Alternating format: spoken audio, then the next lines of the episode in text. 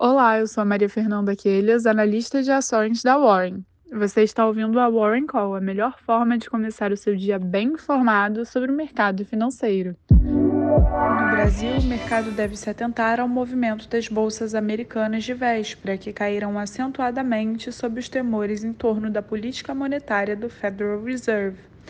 Nesse sentido, o índice Dow Jones Brasil Titans, composto por ações de companhias brasileiras com recibos de ações negociados nos Estados Unidos, apresentou queda forte na terça-feira, assim como o EWZ, ETF que replica o MSCI Brasil.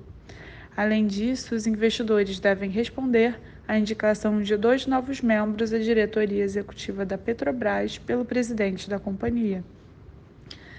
Nos Estados Unidos, os futuros dos índices operam em queda, em continuidade ao movimento de véspera, quando apresentaram as piores quedas diárias de 2023, enquanto os participantes do mercado aguardam com cautela a divulgação da ata da última reunião do Federal Reserve em busca de sinalizações sobre a orientação futura da autoridade quanto à política monetária.